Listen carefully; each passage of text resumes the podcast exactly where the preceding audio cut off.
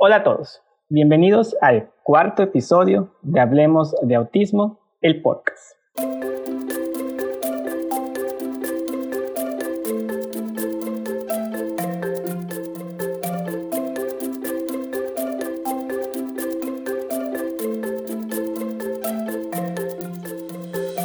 Bienvenidos una vez más a, a, este espacio creado con la finalidad de dar información, de orientar a los padres, de que las personas autistas también encuentren un espacio donde puedan sentirse cómodos, conocer más acerca de su condición. Gracias a todos los que ya se unieron a este espacio. Es para mí satisfactorio ver cómo, cómo cada día la comunidad crece, la comunidad empieza a, a compartir esta, todo esto que se está realizando entre las personas que son autistas y los que no lo somos. Estamos formando una verdadera comunidad donde el único objetivo es que el mundo sea más justo y digno para, para todos, para que todos tengamos una oportunidad de desarrollarnos con plenitud. Y hoy en verdad yo estoy muy feliz de compartir este espacio con alguien a la que admiro por su tenacidad, por su forma de trabajar, por todo lo que hace en pro de la población, tanto la población autista como la población que es funcionalmente diversa, desde los diferentes espacios en los que ella pues, trabaja, en los que ella eh, tiene la oportunidad de convivir con la, la población neurodiversa. Ella es licenciada en audición y lenguaje, también es licenciada en trastornos neuromotores con especialización en dirección en centros educativos. Es docente de la Secretaría de Educación.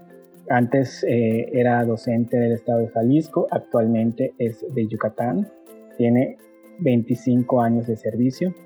Es actual directora de la USAER 24 en Valladolid, Yucatán, desde hace 15 años.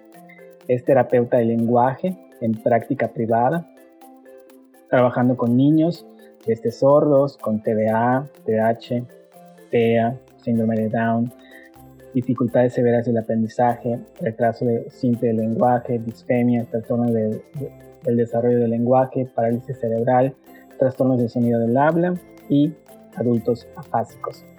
También ha trabajado como terapeuta de lenguaje de niños con síndrome de Down en Guadalajara, Jalisco, es docente de niños ciegos, bueno, fue docente de niños ciegos y multidiscapacidad en la escuela Helen Keller en Guadalajara, Jalisco, maestra de multigrado de niños sordos en CAM, en Jocotepec, Jalisco, es maestra de comunicación en la USAER 8 en Guadalajara, Jalisco, es maestra de fue maestra de apoyo de, en USAER en la Escuela Primavera de Guadalajara, Jalisco, es ha sido maestra de apoyo en USAER 24 en Valladolid, Yucatán. Fue asesora de la Zona 08 de Educación Especial en el año 2010. Fue fundadora y responsable de la dirección de la USAER 45 en Valladolid, Yucatán durante el año del 2010.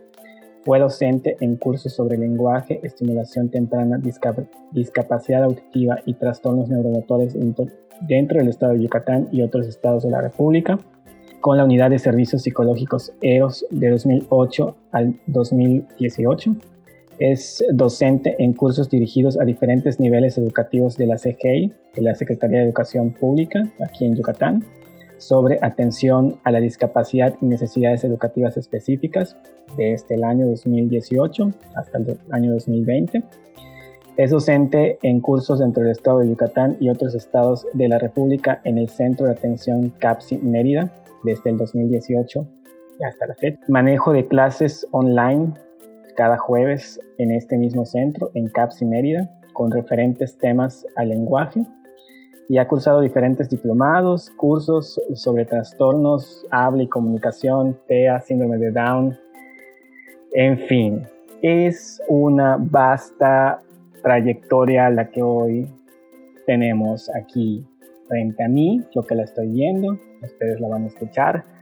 Y bueno, pues tenemos con nosotros a la maestra Edna Martínez. Bienvenida, Edna. Hola, Osvaldo. Muchísimas gracias por la invitación. Es un gusto para mí estar aquí esta, esta noche contigo y pues un gusto poder platicar sobre, sobre un tema muy importante.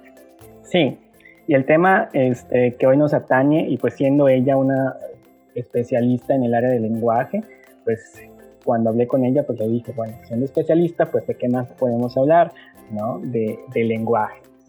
Y entonces esa parte es la que hoy, hoy vamos a hablar, cómo es el lenguaje de los chicos, chicas, adultos, niños con, con o que viven dentro del espectro. Bueno, así quisiera iniciar contigo, Edna. ¿Cómo es? Perfecto. Mira, es una pregunta muy interesante y te voy a decir por qué.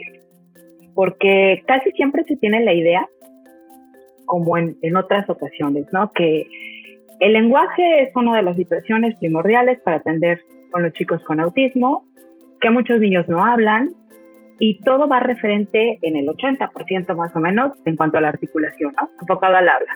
Y muchos lo confunden con el lenguaje en sí.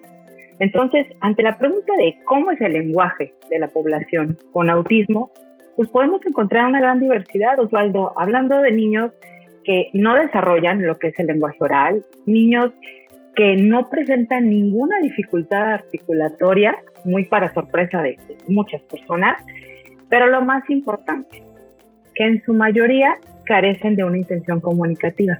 Entonces, es ahí donde yo me podría detener un poco, ¿no? En la gran diferencia que hay de la necesidad de la comunicación o de establecer estrategias de comunicación con los chicos con autismo. Y no enfocarnos solo en el habla, que es uno de los puntos más preocupantes de todo padre de familia, ¿no? Mi hijo habla, mi hijo va a hablar, ¿cuándo va a hablar? e incluso, y, perdón que, y perdón que te interrumpa, incluso por eso es que llegan a evaluación. Mi hijo no habla, tiene dos años, dos años y medio, tres, y tiene pocas palabras, o bien tenía sus primeras palabras, se las dejó de decir, entonces, ¿qué pasa? Explícame qué está sucediendo, por qué no habla o por qué no ha desarrollado el lenguaje. ¿no? Entonces, el habla creo que es algo primordial en el diagnóstico, por eso también está dentro del cuadro clínico. Pero hay que, hay que decir esto, los, las personas autistas tienen un diapasón muy amplio en el lenguaje, en la comunicación. Hay personas que hablan, hay personas que no hablan. Así es, definitivamente. Y, y tú acabas de tocar un punto muy importante, ¿no? La preocupación, como lo dijimos, de los padres ante la situación de decía esas palabras y dejó de decirlas. O la famosa comparación. Otros niños de su edad dicen tanto y él no, ¿no? O me dice la familia, ¿sí? Eh, que por qué no hablan, cuando va a hablar. Y casi siempre llegan, como bien lo comentaste, buscando esa intervención del lenguaje, pero tristemente y lo voy a decir tal cual, ¿no? La preocupación principal es, ¿tú me vas a ayudar a que mi hijo hable? Y aquí yo creo que sería para llevarnos un muy buen rato el poderle responder. La ayuda que realmente nosotros como terapeutas del lenguaje ante la población autista podemos brindar y debemos brindar es el crear esas estrategias de comunicación. Y para empezar a crearlas, pues es esta parte de conocer a la población, ¿no? Conocer al niño, conocer eh, la forma en la cual se comunica, si es que se comunica, y de ahí partir. No tanto el qué palabras dice, qué sonidos articula, qué cosas une o no une, sino cómo pide las cosas, cómo se expresa, si te mira o no te mira para comunicarse, si te toma de la mano o no te toma, ¿no? O sea, muchas situaciones que a fin de cuentas nos van a llevar a la intención comunicativa, que es el, el punto clave dentro del lenguaje del niño Y es algo, es algo que también le, platico con los papás que me llegan a, a, diagnóstico y les digo, es que a lo mejor tu hijo todavía no va a desarrollar lenguaje, o bien si lo tiene, ¿cómo es su lenguaje? ¿no? ¿Se comunica? ¿No se comunica? Que eso es lo importante que hay que trabajar con ellos, el darle herramientas comunicativas, porque el uso del lenguaje es comunicar, más allá de si podemos o no podemos hablar. Así es. Y fíjate, escuchándote, eh, me viene a la mente el hecho de lo difícil que a veces se le hace un padre el poder crear esa necesidad de comunicación en su hijo, ¿no? O a, los mismos especialistas. O sea, queremos y nos volvemos a enfocar y en, encuadrarnos en decir quiero que hable. Bueno, vamos a ver entonces la forma en la cual puedo crear esa necesidad de comunicación en cada chico. Porque todos, toda la población, para podernos comunicar tiene que haber un interés. ¿En qué? En que haya un diálogo, y aunque realmente no haya un lenguaje de manera verbal, de manera oral, puedo comunicarme contigo de infinidad de formas. Pero siempre y cuando existe ese interés. Entonces, ojo, porque esa es nuestra tarea, el crear ese interés, esa necesidad del niño, del adolescente para comunicarse con los demás. ¿Y cómo crear esos espacios, Edna? Que esa sería como la pregunta que tú, que tú planteas ahorita. Claro, mira, por ejemplo, es, es, se va a escuchar a lo mejor sencillo o como arte de magia, pero créanme que es más fácil de lo que podemos llegar a pensar, ¿no? Si yo le doy una oportunidad o le doy la oportunidad al niño de que realmente pueda comunicar una necesidad, vamos a poner un ejemplo. Yo quiero agua y simplemente me quedo parado frente al garrafón del agua y entonces viene esa voz de adivinanza, ¿no? Por parte de la mamá y dice, ah, ¿quieres agua? Ahí no le estoy creando esa necesidad ni le estoy dando esa oportunidad de comunicarse.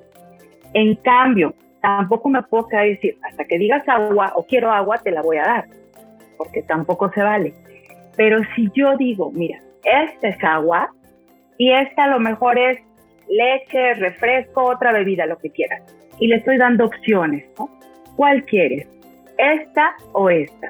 A lo mejor se va a dirigir hacia una, a lo mejor va a emitir un sonido hacia el, garrafón, a lo mejor va a tomar el vaso, a lo mejor va a hacer a un lado la otra bebida, pero ahí, aparte que está comunicando, le estoy dando esa oportunidad de poder realmente tener, ahora sí que voz y voto, de elegir entre dos opciones, ¿no? Y esa sería la forma principal de crearla. Primero, poner dos opciones no más de dos elementos para que poco a poco podamos irlos incrementando, ¿no? Dar más tres estímulos, cuatro estímulos después de, conforme vayamos avanzando.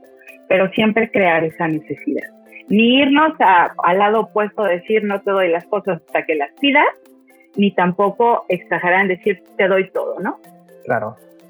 Y ahora pensando en lo que comentas, se me viene a la mente los sistemas alternativos de comunicación que nos podrías explicar un poquito qué son.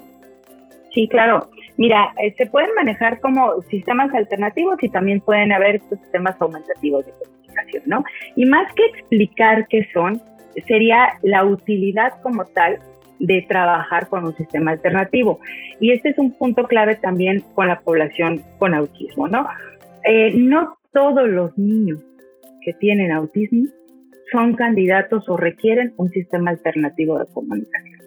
Ese también es, es uno de lo mejor de los mitos que puede existir, ¿no?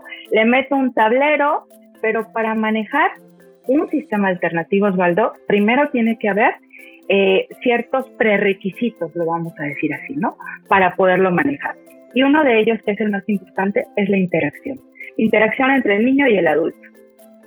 Y entonces, esta interacción, si no la hay, sea, si yo no le creo, vuelvo a la palabra necesidad, al, al niño decir, yo como adulto puedo servirte en el buen sentido de la palabra, puedo ayudarte, puedo ser un elemento que te puede apoyar en subsanar, ¿no? Algunas de las situaciones que requieres o de poderte brindar las situaciones que tú estás pidiendo. Entonces, si yo creo ese vínculo primero con el niño, ya puedo tener el primer paso para poder trabajar un sistema alternativo. ¿Por qué se le llama alternativo de comunicación? Bueno, porque no es que quiera decir de, no habla y entonces le meto el, el sistema, de, que pueden variar, ¿eh? No solamente son los tableros de comunicación. Normalmente en lo que más se enfocan o nos enfocamos a veces el uso de pictogramas, ¿no? No voy a, mencionar diferentes métodos o metodologías, pero vamos a utilizar los pictos. Más sin embargo, el hecho de manejar ciertos elementos son para aumentar no el vocabulario nada más, sino la forma de comunicación del niño. Y sobre todo, este sistema alternativo y aumentativo de comunicación tiene un elemento clave en el lenguaje, te voy a decir cuál es, la estructuración gramatical. O sea, que el chico tenga esa facilidad de ir estructurando frases que a lo mejor por medio del lenguaje oral no las puede decir tan fácilmente, ¿no? O sea, a grandes rasgos estos son los sistemas alternativos y aumentativos de la comunicación. Y estoy pensando ahora también que mencionas todo esto, en como siempre se, piensa que la estimulación del lenguaje es para niños pequeños, que si bien es algo importante estimular la comunicación y el lenguaje a niveles de edad temprana, pero también a niveles de edad tardía, ¿no? Ya en la adolescencia, la adultez. Así es. Mira, en cuanto a esta parte de la estimulación, cuando el niño es muy pequeño, estamos hablando dos años, ¿va? año y medio, dos años, dos años y medio, pues trabajaríamos más la estimulación del lenguaje.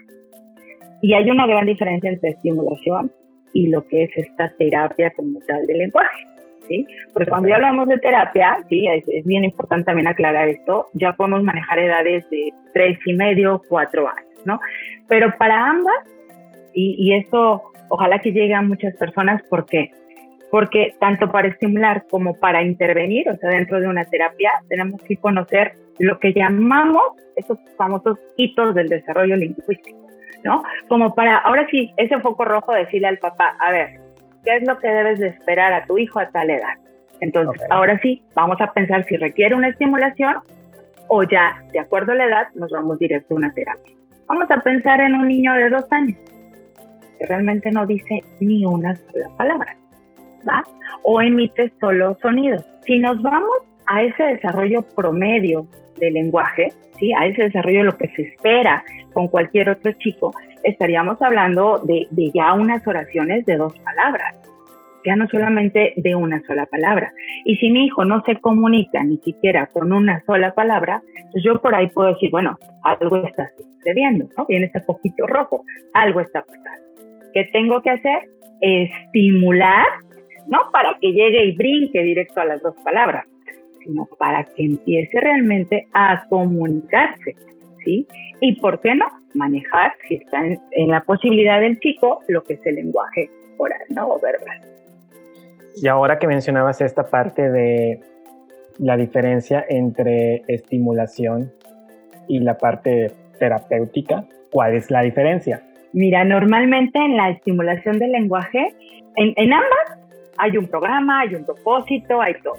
Pero cuando llegan los chicos, por ejemplo, de tres años y medio más o menos, ahí ya podemos aplicar primero, ¿no? Las famosas pruebas, que pueden ser infinidades, pero yo siempre lo recomiendo y lo voy a seguir recomendando, que no se enfoquen solo a la parte verbal. ¿Qué pasa con el autismo, Osvaldo? Que hay un componente del lenguaje que es sumamente primordial de desarrollarlo y evaluarlo, que es la pragmática. Estamos hablando de ese uso del lenguaje pero no solamente es cómo te expresas, sino en dónde te expresas, con qué tono te expresas, el famoso respeto, por qué no, de los turnos, etc. En cambio, cuando estamos hablando de una estimulación del lenguaje, pues como son tan pequeños no podemos aplicar del todo ciertas pruebas tan formales, pero sí podemos hacer eh, ahora sí que ciertos filtros, nos vamos al desarrollo como tal del niño, pero en todas las áreas del, desarrollo, ¿sí? Y entonces ahí sí podemos ir viendo qué actividades más lúdicas nos van a llevar a que el niño vaya avanzando en el lenguaje, ¿no? La diferencia en sí es que una, en ambas puede estar jugando, claro, con un propósito, no solamente es jugar por jugar, pero lo más importante es que en la estimulación del lenguaje es crear conciencia en el niño para comunicarte. Y en la terapia, aunque sigues con ese mismo enfoque, ya le puedes dar también un giro en decir, voy a rehabilitar las situaciones que veo necesarias en el chico, ¿no? Y, y también algo, y algo que pensaba ahorita y pienso mucho es en la situación de personas autistas que tienen buen lenguaje, que tienen una expresión prácticamente habitual, normalizada, pero que les cuesta trabajo esta parte de la comunicación que mencionabas hace un ratito. ¿Cómo, cómo poder ayudar, colaborar a las personas autistas que tienen esta vasta cantidad de lenguaje verbal, pero que no saben cómo utilizarlo? Claro, mira, aquí lo más importante sobre todo, y volvemos a, a esa parte pragmática como la mencionaba hace un momento, yo puedo tener eh, la parte, como tú bien lo mencionaste, del habla, o sea, articulación, si la quieren llamar así, perfectamente bien.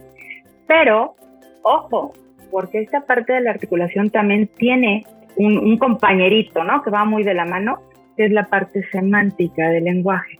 Y muchos dicen, es la comprensión. No, no solo es la comprensión, es ese léxico es ese vocabulario que es muy diferente a la articulación. Pueden ir de la mano y pueden ir relacionados, pero esta parte de la semántica tiene injerencia total en la pragmática, ¿no? Entonces, una de las estrategias principales sería, pues, el hecho de ser muy claros al decir las cosas, claros en cuanto a qué. Recordemos que, existe este famoso pensamiento literal, y que no podemos tampoco del todo generalizarlo, pero sí dejar bien claro, uno, las cosas que yo espero de ti, seas niño, adolescente, adulto, ¿sí? dejarlas muy, muy claros, tratar de utilizar un lenguaje que realmente sea directo, que sea conocido por la persona con la cual yo estoy hablando, en este caso la población con autismo, y sobre todo lo más importante, generar esas situaciones donde esta comunicación se dé. Ahora viene tu turno, pero también hay que aprender a esperar para que yo también pueda expresarme. Segunda, ¿no? El hecho de eh, eh, poder decir, ante toda pregunta puede haber una respuesta. Eh, lo siguiente, no por el hecho de que tú quieras a lo mejor exigir algo, lo puedas hacer en cualquier lugar, ¿no? Enseñarle entonces que hay momentos, formas, tonos de voz, que ahorita voy a, a decir un poquito de hincapié en esto, para podernos expresar. ¿Y por qué te, decía de hacer hincapié en esto, no? En el ejemplo que tú pones donde se pueden expresar de manera adecuada en cuanto a la articulación, no hay que olvidar algo muy importante, la voz. Y esta voz tiene ciertos rasgos, ¿no? Y entonces estos rasgos también es muy importante trabajarlos con las personas, sobre todo con adolescentes. Es muy importante quitar esta parte monótona, o como yo le digo, ¿no? esta voz plana, y que aprendan a que si voy a hacer una pregunta, viene así como que una curva, ¿no? Aumento el volumen bajo, etcétera. Si voy a hacer eh, una afirmación, tengo que subir un poquito el volumen para que para que se vayan haciendo esas diferencias. Esa variación tonal. Así es, estas variaciones tonales, ¿no? Entonces, entre eh, estas serían algunas de las situaciones en, en poder apoyar a las personas, o sea, enseñarles a utilizar realmente la voz de manera adecuada, ¿no? Y aprovechando que eres docente maestra, enséñanos un poquito, porque habrá términos que, que, son desconocidos para muchos. ¿Qué es esto de ser pragmático o de la pragmática? De la semántica, de la sintaxis y todas esas cuestiones del lenguaje que para muchos son desconocidas. Perfecto. Mira, eh, voy a, a, tratar de ser lo más, más claro posible y en cuanto a que en la forma que a mí me gusta más explicarlo, ¿no? Yo siempre les digo que se imaginen que el lenguaje es eh, una mano, tu mano, ¿sí? Así. Y entonces en tu palma de tu mano está la parte del lenguaje, esa palabra, lenguaje. Okay. Y tú tienes, en vez de esos cinco dedos, vas a tener cuatro dedos, ¿no? Y en esos cuatro dedos vienen cada uno de esos famosos niveles lingüísticos que son los que tú acabas de mencionar. Cuando yo hablo de esta parte o del nivel fonético, fonológico, estoy hablando sí, de los fonemas que utilizamos en el español para hablar, ¿no? que en este caso tenemos 17 fonemas consonánticos y 5 vocálicos. Pero esos sonidos por sí solo, pues no van a tener un significado, ¿no? Si yo te digo, mm, eh, A, estoy diciendo sonidos. Pero en cambio, si yo hago un encadenamiento y ya le doy un significado, yo digo mesa, automáticamente yo estoy hablando ya no solo de fonética, sino también de fonología, ¿no? Entonces sería como uno de los niveles. Pero esa mesa, inmediatamente a lo mejor al escucharme, cada una de las personas está imaginando una mesa redonda, una cuadrada, una chaparrita, una café, una de plástico, infinidad, ¿no?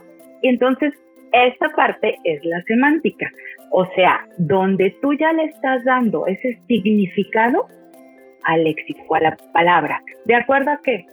A lo que conoces, a lo que has visto, a tus experiencias. En cambio, cuando hablamos de una morfosintaxis, pues no hablamos solo de crear oraciones, sino que esas oraciones tienen que tener una coherencia, tienen que tener una congruencia, tienen que eh, tener los elementos propios de una oración, ¿no? Que tengo que meter a lo mejor un adjetivo, que tiene que tener esa relación, por ejemplo, en cuanto a un artículo masculino, no le puedo poner un eh, sustantivo femenino, ¿no? Sino que tiene que tener esa concordancia. Esto sería la parte morfosintáctica.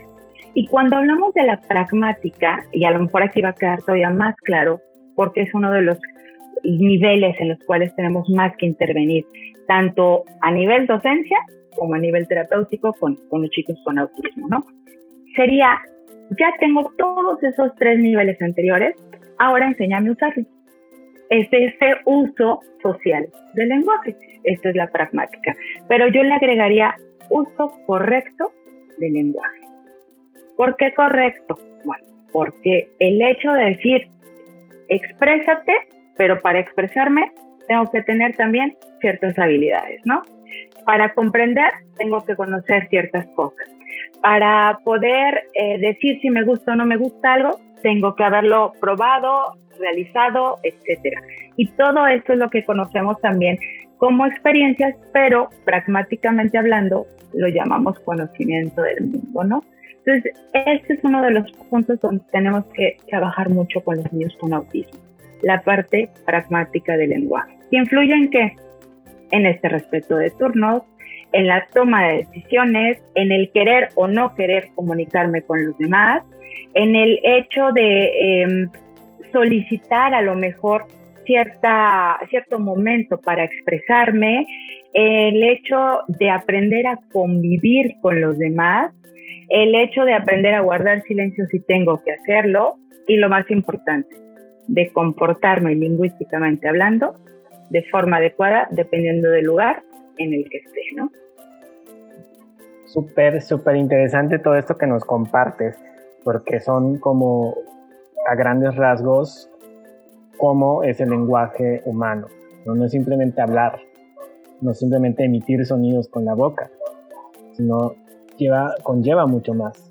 Y, y esto también recae a nivel comunicativo, porque el emitir sonidos con la boca, el colocar adecuadamente los fonemas para hacer palabras, luego darle el significado, posteriormente hacer una oración de una manera acorde, después tener esta situación social, pues también ahí recae la comunicación cómo comunico mis ideas. Así es, así es, es muy, muy importante el, el, ahora sí volvemos a la primera pregunta, ¿no? A la pregunta del inicio.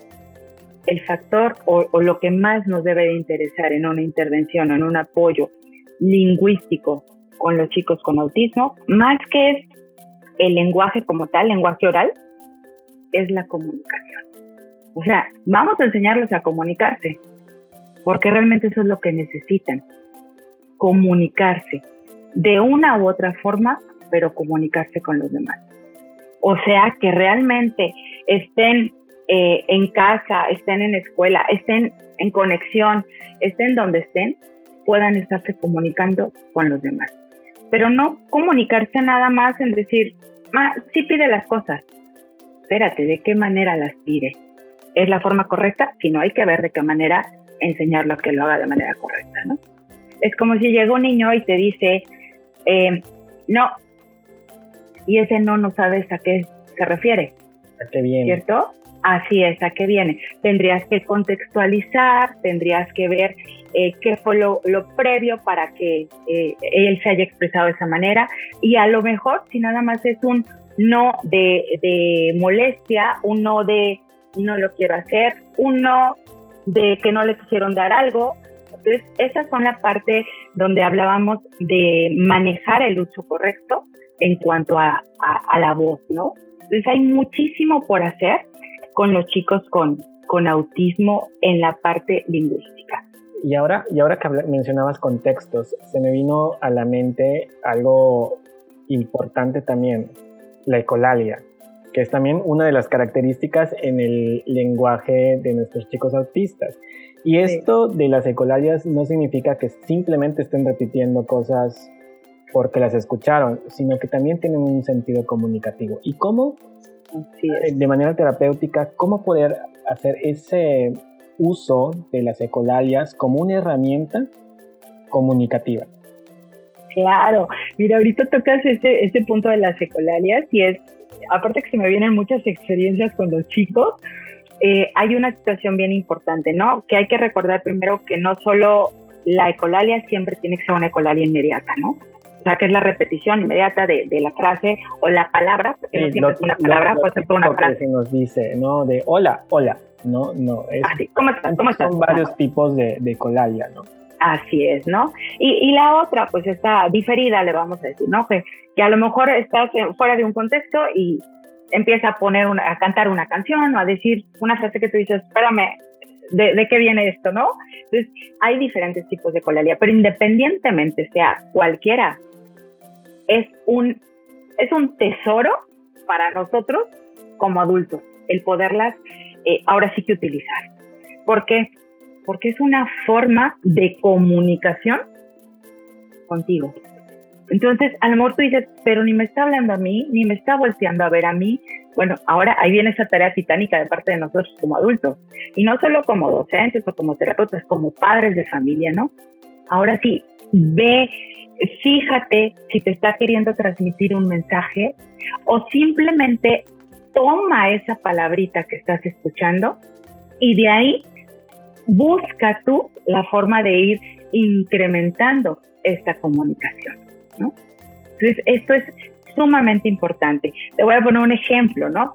Eh, el, típico. Llega el niño a cualquier lado y tú le dices, hola, ¿cómo estás? Y te dice, ¿cómo estás? no, no, pero yo estoy bien, pero tú cómo estás. Y, te vuelve a repetir a lo mejor el bien o te dice tú cómo estás, ¿no? Y, y no la podemos llevar ahí horas enteras y no vamos a tratar o no vamos a conseguir nada. ¿Qué es lo importante? Que bueno, si viene ese hola, ¿cómo estás? Y te dice ¿cómo estás? Simplemente tómala de ahí y yo estoy muy bien. Y utiliza ese tono a lo mejor de afirmación. Estoy muy bien. ¿Tú cómo estás? Y a lo mejor lo único que vas a lograr escuchar es ¿tú cómo estás? Pero mira, ya cambió ese tono. Si quieres por imitación en el primer momento, pero de ahí ya no va a ser lo mismo que escuchaste a lo mejor la sesión anterior o nada más repetir por repetir, ¿va? Y entonces cuando ya estés escuchando una nueva palabra con el niño, siempre tómenlo, y lo voy a poner ahora sí que grandote, como una oportunidad comunicativa, definitivamente. Y, en esto de, estimularlo va a empezar como, como a cambiar. Y a lo mejor ese bien que tú le respondiste de estoy bien, en algún punto él va a aprender que la respuesta a ese cómo estás es estoy bien. Y va a imitarte. Y esa parte imitativa ah. también va a tener una nueva función, porque el chico ya está aprendiendo a, a imitar. Y esa es una habilidad nueva, que a lo mejor en las personas autistas está comprometida. Por supuesto. Vamos empezando a apoyar y colaborar y aumentar la comunicación de nuestros chicos. Y hay algo bien importante, Osvaldo, que a veces puedes comunicarte con elementos de los que menos te imaginas. Me pasó una situación con un chico, rápidamente lo, lo platico, un niño de tres años que eh, realmente manejaba ecolalia, pero la mamá estaba un poquito desesperada, ¿no? Porque no se comunicaba no tenía una intención comunicativa. Y entonces el, uno de los propósitos era manejar o partir de esas ecolalias, pero para crear esas intenciones comunicativas. Y un día, X traía yo unos zapatos que tienen puros búhos, puros búhos. Yo no sabía eh, los intereses todavía de este niño. Cuando realmente salgo y me ve, lo primero que me dijo fue, Etna Búho. Primera vez que escuchaba yo dos palabras de él, ¿no? Y yo así como que, aparte que la mamá también sorprendió, y entonces, olvídate, cada vez que yo tenía acción con él, obvio que venían los zapatos del búho, ¿no? ¿Por qué? Porque me tenía que agarrar de algo para de ahí ir aumentando.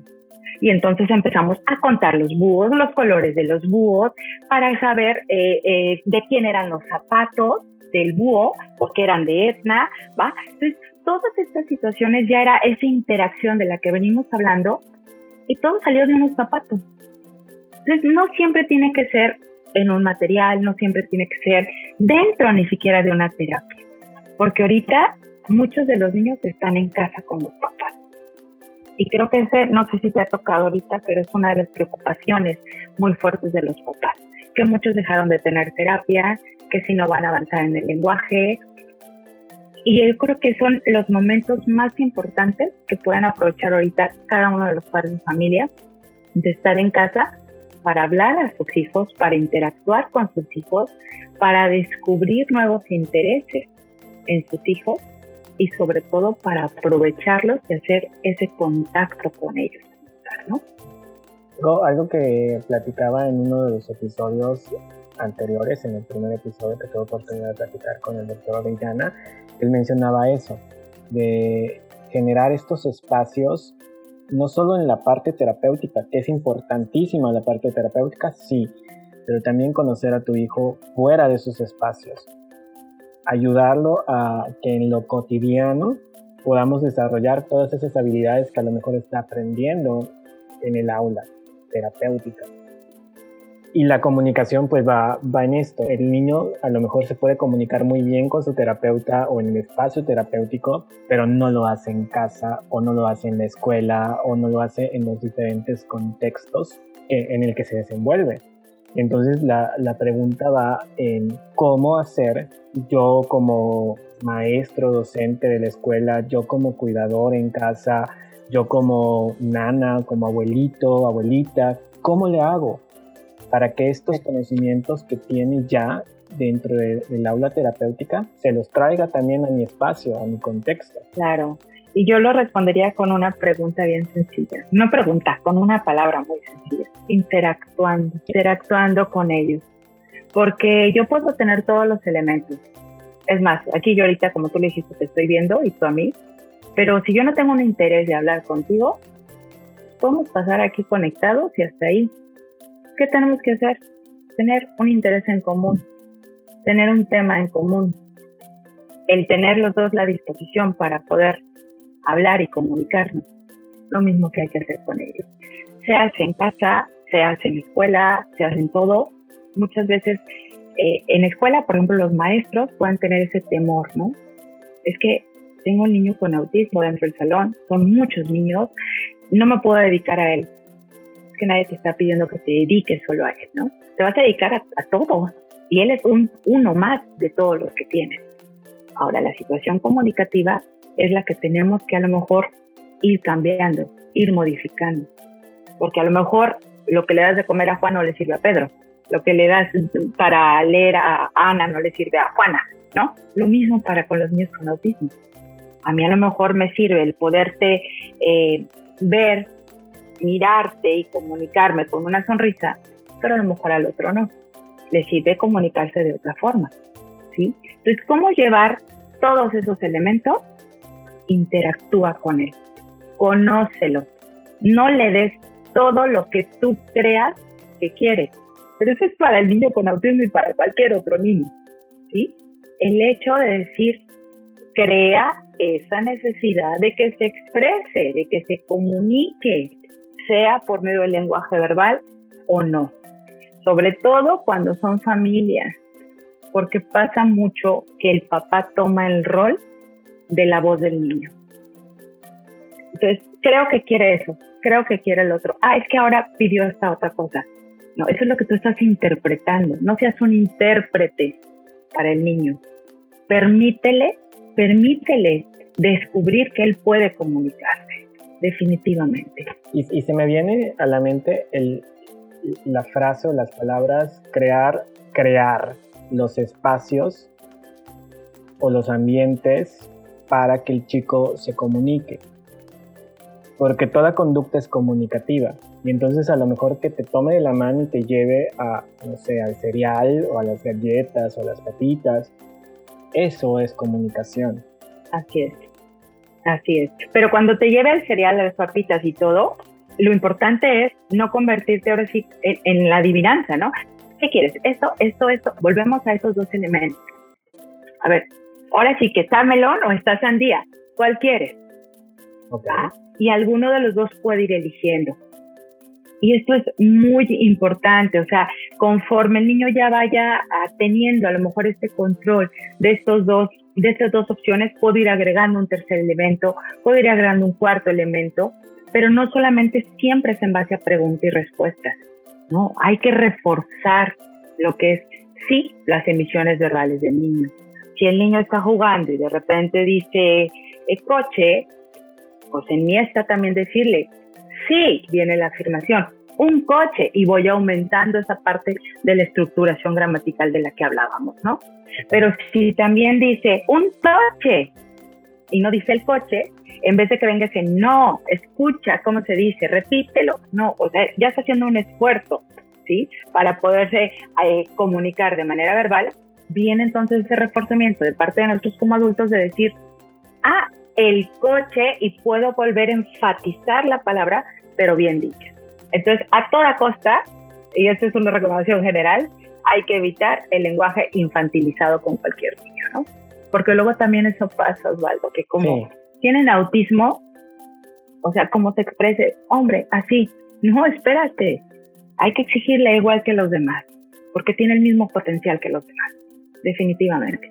Y, que es algo, ahora que lo mencionas, es algo que, estamos batallando desde esta nueva postura un poco más social de reconocer a las personas con alguna condición de discapacidad o que viven dentro de la diversidad funcional, que se deje de ver como los eternos niños, los angelitos y como que, ah, bueno, ya, ya hizo su suficiente esfuerzo con hacer esto.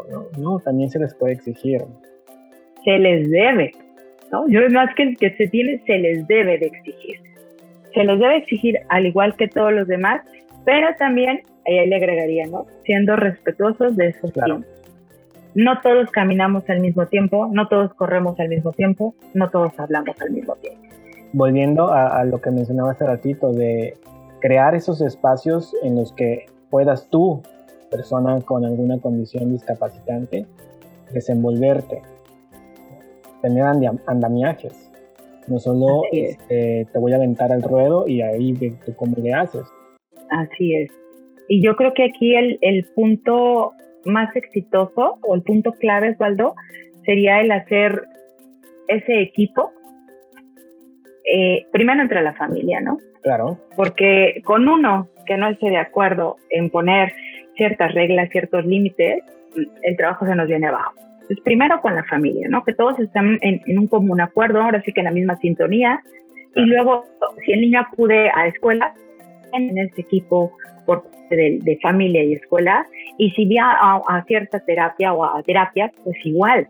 O sea, con todas las personas que directa o indirectamente estén eh, con el chico, es muy importante tener eh, esta comunicación, volvemos, y sobre todo los mismos acuerdos, ¿no? Para que caminemos hacia la misma sintonía. Sí, sí, definitivamente. Mientras más grande sea el equipo, más grande debe ser el sistema de comunicación entre todos los miembros de ese equipo. Y ahora quiero platicar contigo acerca de, bueno, siempre hablamos de lenguaje con, para niños pequeños, ¿no? Niños pequeños de 2, 3 años, 5, primaria, si acaso, y siempre como la edad adolescente adulta se nos queda un poquito ahí olvidados. Y hay muchas personas autistas que siguen teniendo necesidades comunicativas desde, desde siempre, ¿no? Y pasan a la adolescencia y como que, ah, bueno, tú ya pasaste a otra etapa, ¿no? ¿Cómo poder ayudarlos colaborando con ellos desde todas las edades, desde todos los periodos de, de, su vida? ¿Cómo, ¿Cómo podemos hacerlo? Perfecto. Mira, vuelvo a lo que comenté hace un momento de conocer este desarrollo promedio del lenguaje, ¿no? ¿Y por qué te digo que es muy importante conocer este desarrollo promedio? Porque va a haber elementos que aun aunque sea adolescente y aunque sea adulto, quizás tenga carencia de alguno de ellos. Y los más importantes, sobre todo en adolescentes y adultos, o los más comunes que en cuanto a faltantes, sería la parte en cuanto a la morfosintaxis, o sea, esta estructuración. ¿Cómo ayudarlos? Pues primero brindándole a que se apropie de estos elementos, para que sus oraciones sean más claras y que realmente entonces luego llegue a brindar esa funcionalidad a las mismas oraciones, ¿no? Funcionalidad me, eh, me refiero a que, a que realmente las utilice de una manera adecuada. ¿Para qué? Para que tú captes el mensaje, conozcas o no conozcas a la persona. Y no necesites de, ¿qué me quiere decir? O sea, ahora sí que es intérprete, ¿no? ¿Qué es lo que me está queriendo decir? Ah, te está queriendo decir tal cosa. No. Entonces, ese, ese punto que creo que es muy importante lo que tú comentas, de seguir trabajando desde adolescentes hasta adultez, creo que eso es lo rico del área del lenguaje. Que la parte lingüística, con o sin el autismo, siempre tiene que estar presente en nuestras vidas. ¿Por qué? Porque por naturaleza, como seres humanos, pues nos comunicamos, ¿no? Y sí, desafortunadamente se llega mucho a, a poner así que el stand-by o dejar en, al olvido cuando ya, ya terminó cierta edad, listo, ya se acabó, lo que logró, logró. No, ahora hay que enfocarte nuevamente a qué? A tu propósito principal, a la comunicación. Pero ahora ubica esa intervención, va a ir muy directamente a decir cuáles son esos faltantes comunicativos para podértelos brindar. ¿Sí? Y también pienso en muchos de los cambios emocionales que se dan en la adolescencia y que también se necesitan comunicar. Y que muchas de las conductas que podríamos llamar desafiantes, disruptivas, desorganizadas, pues son falta de herramientas comunicativas. Y que se dan muchas veces en la adolescencia, ¿no? Se, se, muestra mucho más en la adolescencia porque ya el chico este, ya está más grande, ya está más alto que el papá o que la mamá y la señorita tiene necesidades, no sé, fisiológicas que son también importantes y que no sabe comunicar, que sus emociones se disparan porque también hay cambios hormonales y no los sé expresar. Entonces, ¿cómo, ¿cómo podemos construir puentes comunicativos de estas situaciones emocionales que también suceden ya para las edades más tardías. Fíjate que yo oh, creo que me iría más a poder intervenir desde antes y no esperarme a que lleguen a la adolescencia, ¿no? Y, y, voy a tomar una de las partes que tú acabas de comentar, pero pues le voy a poner así que el nombre y el apellido, ¿no? Cuando las niñas empiezan a menstruar, Ok. O sea, entonces cuando empiezan a menstruar, eh, normalmente están en la primaria. Y entonces en esta parte de la primaria, ¿qué es lo más fácil para un padre de familia? Que no vaya a la escuela. Para que no se vaya a manchar, porque no sabe cómo hacer las cosas, etcétera, ¿no? ¿Por qué no enseñarle, vuelvo a lo que te dije ahorita, poniéndole el nombre y el apellido a las cosas como son? Y entonces muchas veces sí se requiere de ese eh, modelamiento, de esa parte de, del apoyo visual, ¿por qué no? Para poder mostrarte cuáles son los cuidados que tú debes de tener y cómo expresar si tienes un dolor, un cólico, un esto, un lo otro, ¿no? Pero son partes de esos cambios que vas a, tener naturales y tienes que aprender a expresarlos. Entonces, esta sería eh, mi respuesta en cuanto a esto. O sea, adelantarme, ahora sí, preparar al chico para lo que viene y no esperarme hasta que ya esté en el cambio. Definitivamente no. Creo que ahí perderíamos un tiempo muy rico, bastante rico. Sí, incluso en todo esto que yo mencionaba de, las, de la postura emocional, ¿no? De enseñarte desde chiquito que existe el enojo, que existe la tristeza y que no siempre puedes estar feliz y que no es correcto que, que, estés siempre feliz, ¿no? Que hay momentos en los que te puedes sentirte mal, te puedes sentir triste, te puedes sentir enojado, frustrado y toda la gama de emociones, ¿no? Así es. Y fíjate que ahorita que, que, te escucho con lo de las emociones, yo creo que también es un buen momento para aconsejar a, a, a muchas de las personas que cuando utilicemos estos apoyos visuales en cuanto a, a las emociones de las cuales tú hablas, pues utilizarlas que sean de manera correcta, ¿no? Eh, a mí me encanta cuando se le enseña al niño a expresar el enojo y ponemos la famosa carita donde están las cejas juntas yo siempre digo, yo no puedo juntarlas. Por más que me enoje, no puedo llegar a juntarlas. es que es verdad. Entonces es bien importante que si mi cara, eh, o sea, arrugo la nariz y arrugo la frente, pues así me enojo. Y si me pongo un poco colorada, pues así me enojo.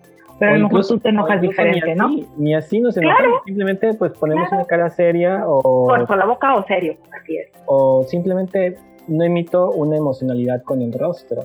y entonces dice, ah, el señor, la señora está enojado. Así es. Y eso es bien importante, ¿no? El, identificarlo, pero también saber qué hacer con ese enojo.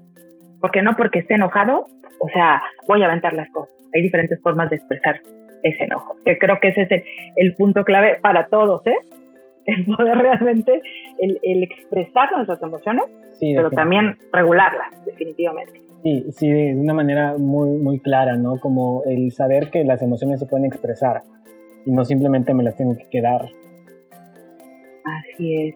Y, y ahorita que hablas de expresar esas emociones, volvemos a cómo comunicar esas emociones. Mira, a mí me encanta el, el hablar con los papás y de repente decirles eh, con los chicos que tienen autismo, ¿no? diles, o sea, si estoy enojado, no, no nada más cruza los brazos y dile, mira, mamá está enojada. No.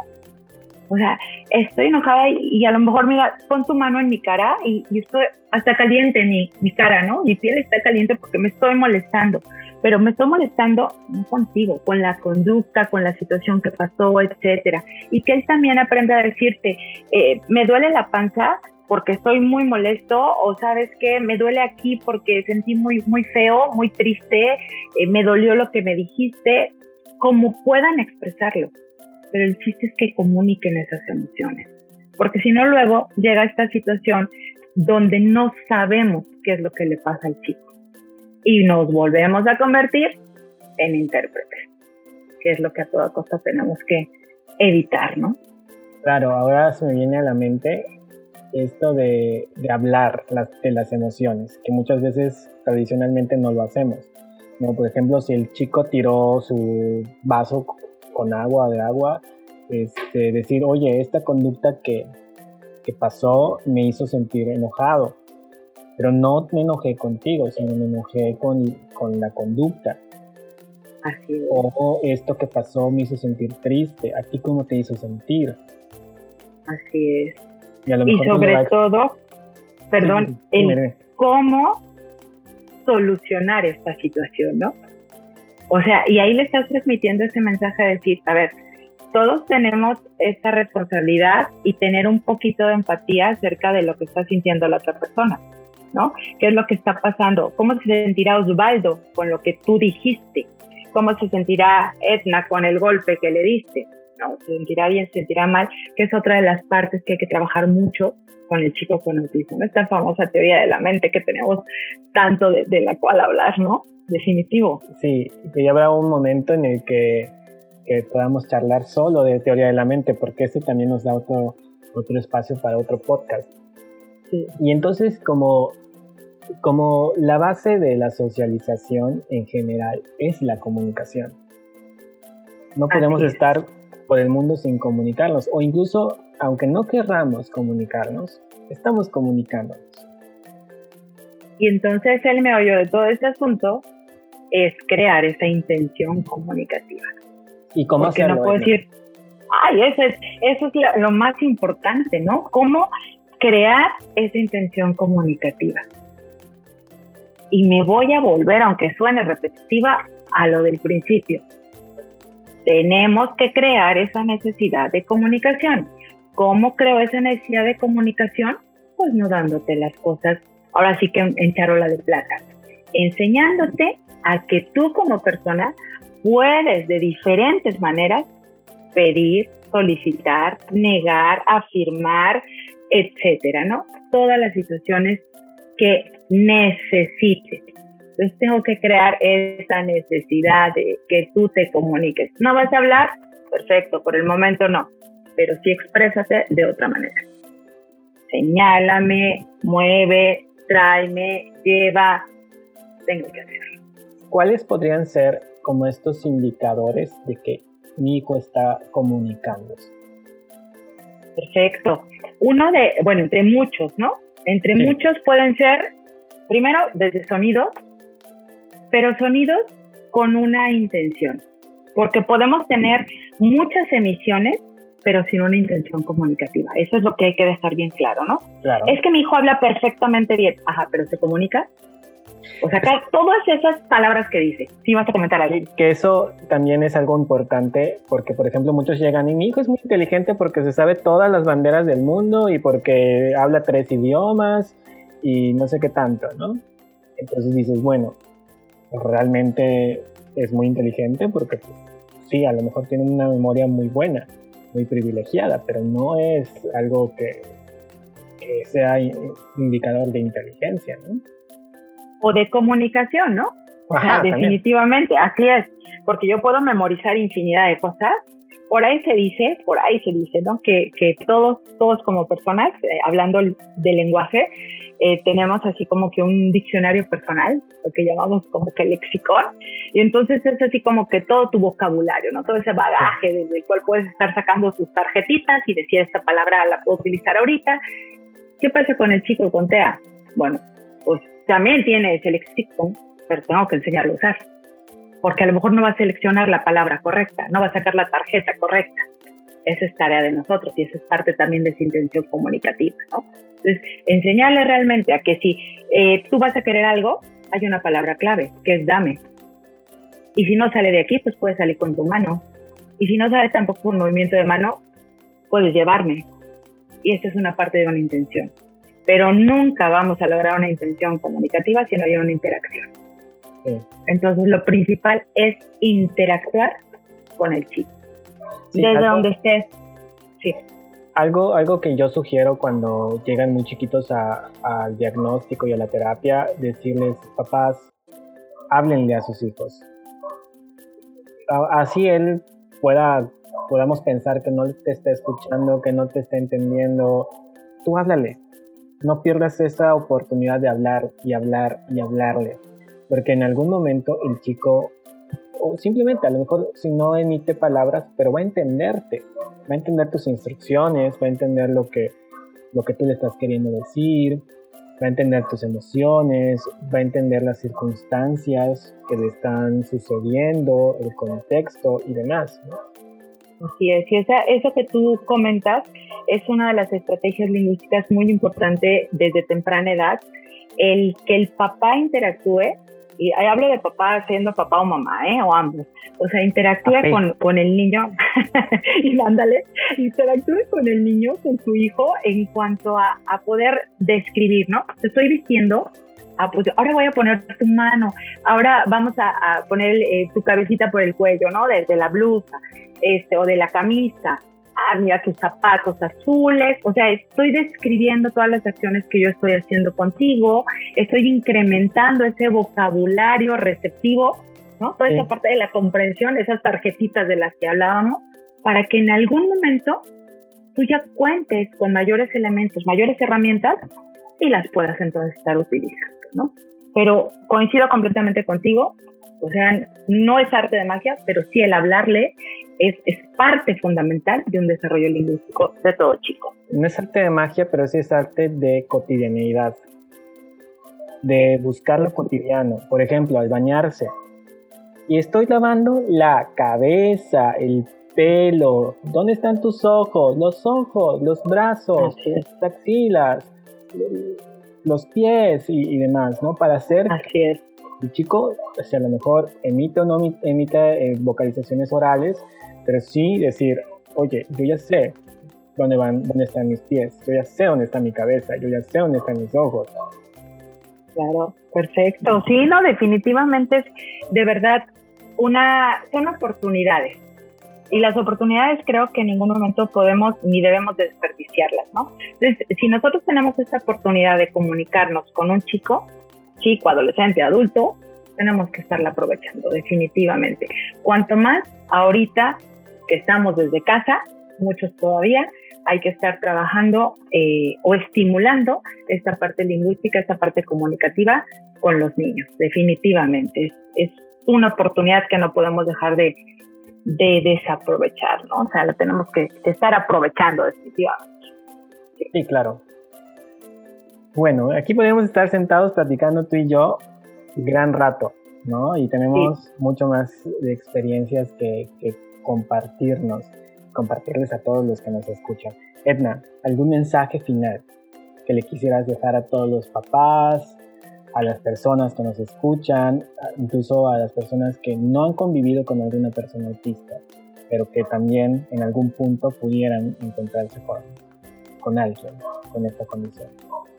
Y, y, a lo mejor tú me dices uno, pero a lo mejor yo voy a decir varios. varios mensajes. Espacio. a fin de cuentas del lenguaje, ¿no? Este, para mí el, hecho de trabajar con, personas con autismo es una caja de sorpresas, porque nunca vas a, hasta ahorita yo no he descubierto un niño que sea igual al otro. Definitivamente no. ¿no? Entonces, esta caja de sorpresas, ¿y por qué digo de sorpresas? Porque las sorpresas siempre para mí han sido significativas, ¿no? Nunca han sido así como que, oh, cosas desagradables. Pero si esta caja de sorpresas se atrevan a abrirla, a descubrirla, a reconocer cada una de las cosas que pueden encontrar en esta persona y cosas en el buen sentido de la palabra de habilidades, de esos potenciales que todas las personas tenemos y cuantos más también los chicos con, con TEA, que pierdan el miedo siendo docentes, porque lo tengo que decir, pierdan el miedo de enfrentarse a trabajar con un chico con autismo, porque es la experiencia más increíble, más misteriosa, pero también más satisfactoria que hay. Y en cuanto a los padres, una de las frases que siempre les digo, no se preocupen, ocúpense de las cosas que realmente ameritan su tiempo. ¿Y qué es esto? Conozcan a su hijo, convivan con su hijo y sobre todo también pongan mucha atención a esas señales de alerta que desde temprana edad pueden estar eh, enfrentándose o manifestándose, ¿no?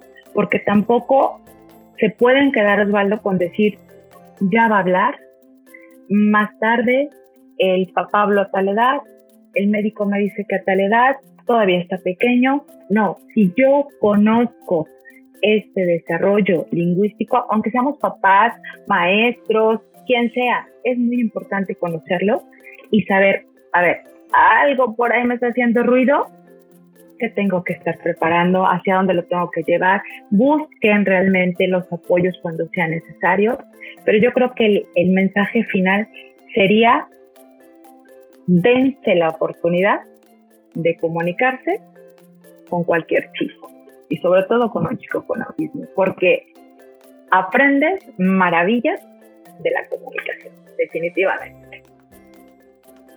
Pues muchas gracias, Edna. Gracias por estas palabras que son tan significativas y que nos dejan mucho, mucho aprendizaje. El, poder tener esta oportunidad para convivir con una persona autista desde el ámbito en el que nos encontremos, o sea, en el ámbito familiar, en el ámbito escolar, el ámbito social, el ámbito laboral.